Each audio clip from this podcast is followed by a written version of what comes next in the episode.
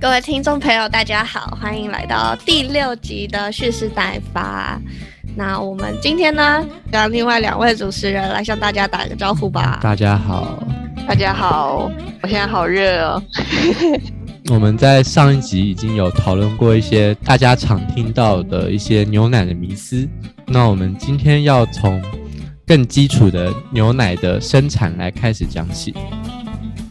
大家可能很常喝牛奶，或者是平常喝拿铁里面就会有牛奶，但是现实生活中可能不太有机会看到活生生的牛，就算有看过，可能对牛的一生也不太有了解。那我这边就先给大家介绍一下牛的一生大概是长什么样子。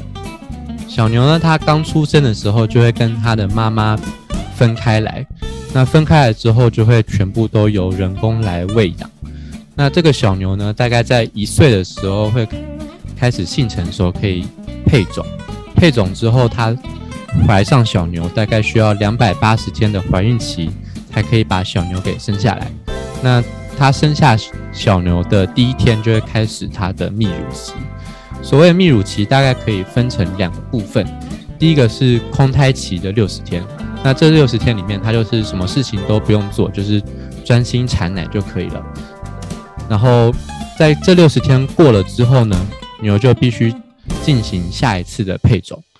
那配种怀孕上之后，它还可以仍然生产一段时间的鲜奶。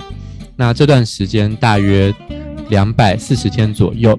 那这两百四十天之后呢，牛理论上应该还要在怀孕的状态下。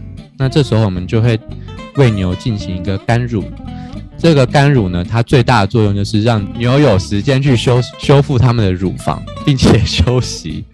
那 这大概就是牛的一生都是这样子过的。那一直到牛大概老了，产不出，没办法产出那么多乳之后，就会进行淘汰这样子。具体来讲，牛的挤乳到底是怎么样的一个步骤呢？大家可能都有听过，养牛的农民他每天都很早起，什么四五点就要起床。赶牛去挤乳，这是真的。那他们在起床之后，就会把牛赶到挤乳房，然后挤乳房就是每一头牛都有一个小小的隔间，然后站在一个比较高的平台上。那人会站在比较低的平台上，这样子我们手比较方便去触及到牛的乳房。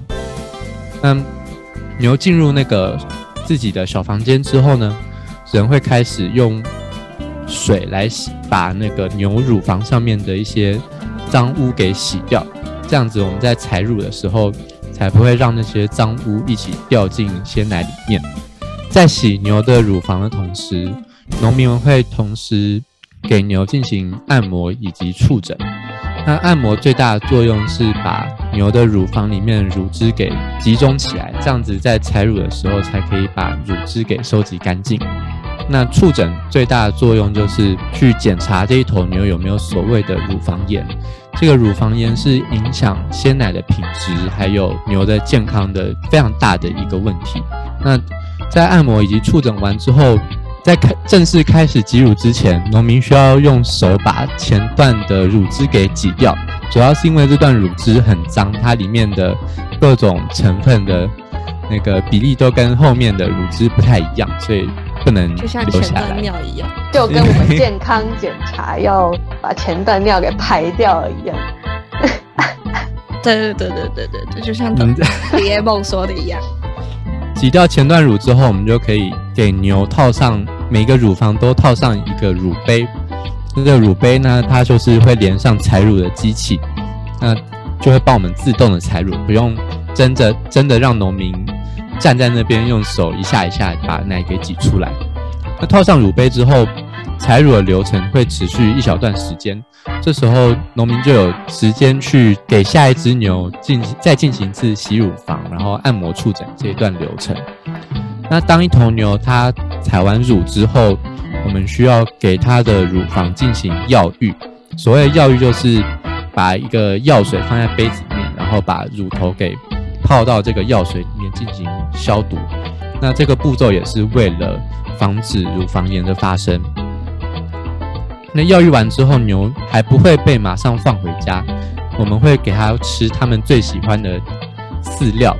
然后让他们站着休息一下之后，再回到他们原原来住的地方。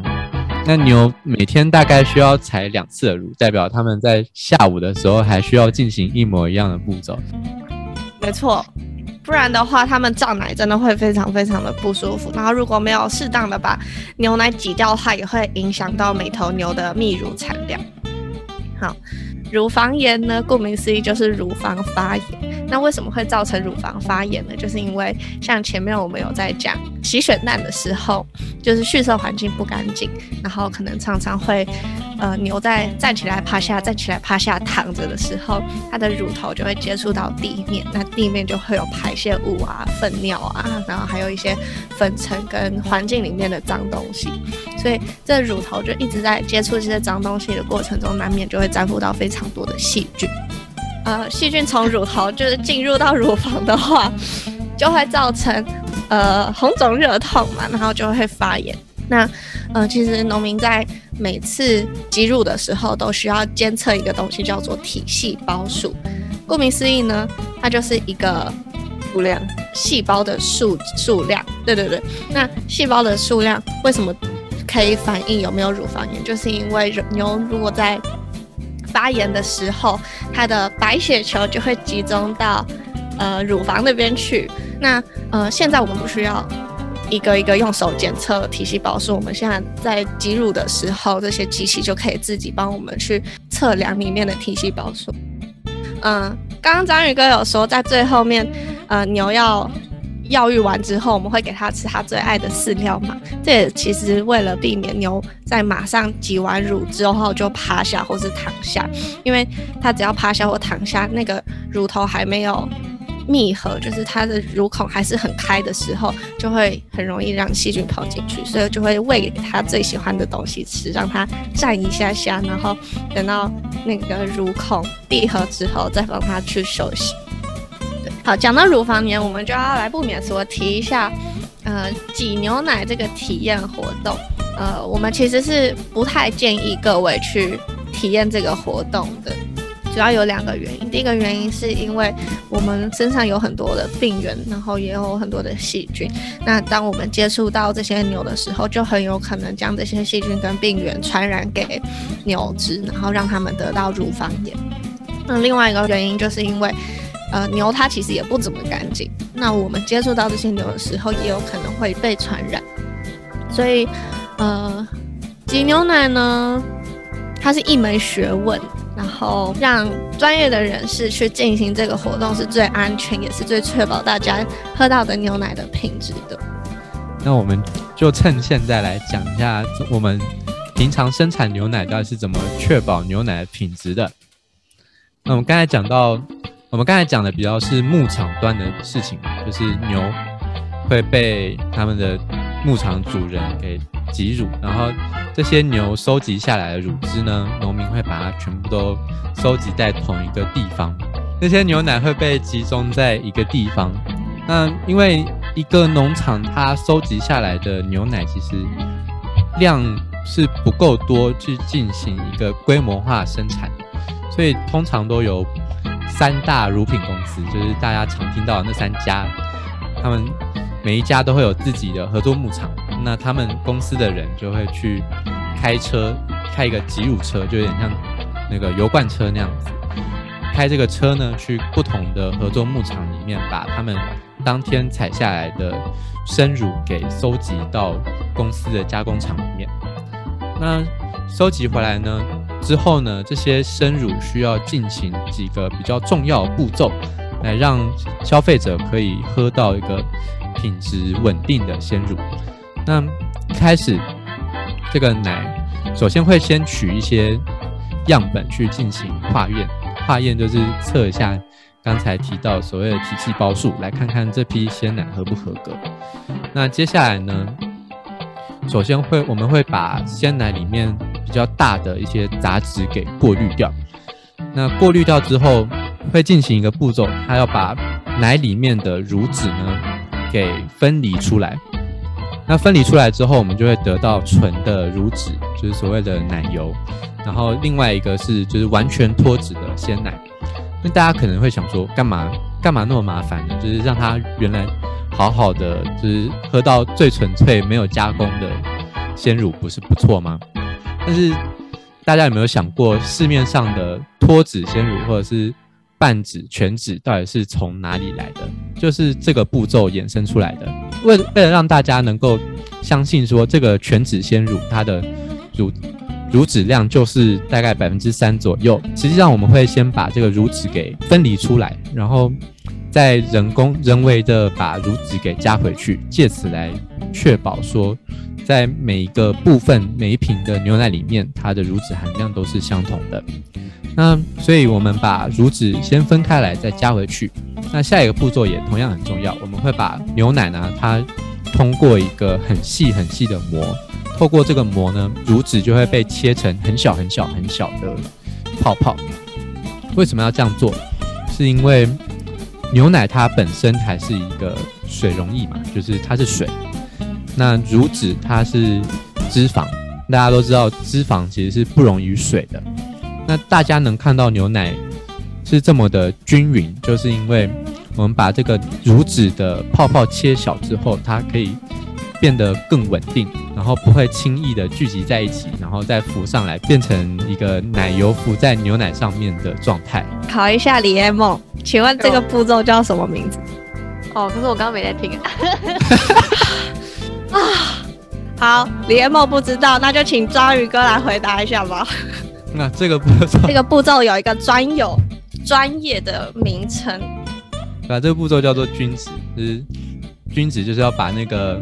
质地给均匀化嘛，所以叫做简称就是均值。对，然后透过这四个步骤，我们就可以产生一个成分很稳定的鲜乳了。但是这瓶鲜乳里面其实还是掺杂一些很多奇奇怪怪的细菌，或是有的没的，可能会害人生病的东西。所以我们就要进行到下一个步骤，就是杀菌。杀菌这个一般我们会知道高温一定是可以杀菌嘛，但是牛乳我们会用一个特别的一个杀菌法，它叫做巴氏的杀菌法。那这是什么呢？那通常就是我们把牛奶的温度大概加热到七十一度，大概十五秒，或者是大概六十几度，然后维持三十分钟。那然后在这个加热之后，我们再急速冷却，大概到十度 C 或者是再更低，这就是巴氏的杀菌法。好，那我要问你问题了。好啊，那为什么牛奶不能用高温杀菌呢？不能高温杀菌，这是个好问题。为什么牛奶不能高温杀菌？我不知道哎。阿联盟？为什么啊？其实可以啊，但是可高温杀菌就变保酒乳。那为什么鲜乳不要？然后既然大家都不知道，那我们就来讲一讲为什么牛奶不能高温杀菌。嗯，我们前面在牛奶知多少的时候有跟大家说，喝牛奶主要就是让大家可以补充蛋白质跟钙质嘛。那蛋白质是牛奶里面很大宗的一个原物料。那呃，大家应该都有煮过蛋嘛？蛋本来在常温底下它是液态的状态，那当我们加温。可能用电锅煮个十五分钟之后，它就会变完全硬的。这是因为呢，蛋里面的蛋白质变性了。那变性呢，是一个不可逆的一个不归路。牛奶不要高温杀菌，就是为了避免牛奶里面的蛋白质会变质。这样啊，那刚刚讲到了那种巴氏的杀菌跟高温杀菌嘛，那我就来讲一下，其实。我们市面上喝到的那些各种的乳，它其实也有分类的。我们最常听到的应该是鲜乳，那它就是经过我们刚刚的讲的那个巴斯德杀菌法，它就是把一些病原菌杀掉，但是并没有就是全部都杀掉，然后再把它包装到冷藏。那我们市面上卖的几乎就很多都是叫做鲜乳。那高温杀菌的那种。乳叫什么呢？叫做保酒乳，因为它就是可以在常温保酒嘛，所以呢，它其实里面是完全几乎是无菌的状态下，这就叫保酒乳。那你们应该还听过一些名词，像是生乳，生乳其实是我们挤牛奶直接挤出来的那个东西，叫做生乳，它其实是不能喝的，因为你完全没有。做过任何的加工，就也没有灭菌过。其实你如果喝的话，可能会拉肚子之类的。那你可能有听过什么有人喝什么生乳啊，生乳什么鬼？你那个乱讲一通。对啊，生乳乱讲一通。生乳的定义就是完全没有处理过的牛奶。还有有一个叫做调味乳，大家应该蛮常听到，或者是有有人去买什么苹果牛奶啊、巧克力牛奶啊。那它定义是什么？它其实是百分之五十以上的生乳，或是鲜乳，或是保酒乳为主要原料，再添加一些风味的原料。或是再加一些添加物之类的，这样子加工出来的一个乳制品，我们叫它调味乳。那还有一个，它叫做乳饮品，这又是什么东西啊？啊，它的定义是将乳粉或浓缩乳加水还原成的比例与原鲜乳比例相同的还原乳，但那个内容物含量的五十帕以上啊，反正就是把那个五十帕的定义又放宽了一点，可以用乳粉之类的。乳粉就奶粉了。对对对对，然后再把它做成调味乳，或者巧克力牛奶之类的，这个就叫做乳饮品。那其实你去外面看那个冰柜哈，你去买牛奶的时候，它其实上面都会写它是鲜乳还是保酒乳，还是调味乳，还是乳饮品，就是他们一定要标志的。那有一个比较好分辨的一个标志，它就是一个鲜乳标章。所以你们如果去买牛奶的话，可以去注意一下。注意一下，尽量就是买有鲜乳标章的，比较不会是一些加工太多、比较没那么鲜乳的鲜乳。所以有些我标章的一定是鲜乳。这样讲好绕口。总而言之就是这样。没错。哦，讲到生乳啊，我刚刚就有一个画面，就是以前不是都有看那个小天使黑底吗？你有看过这本画？这个没有，就是。对啊，我看过，就住在阿尔卑斯山上的。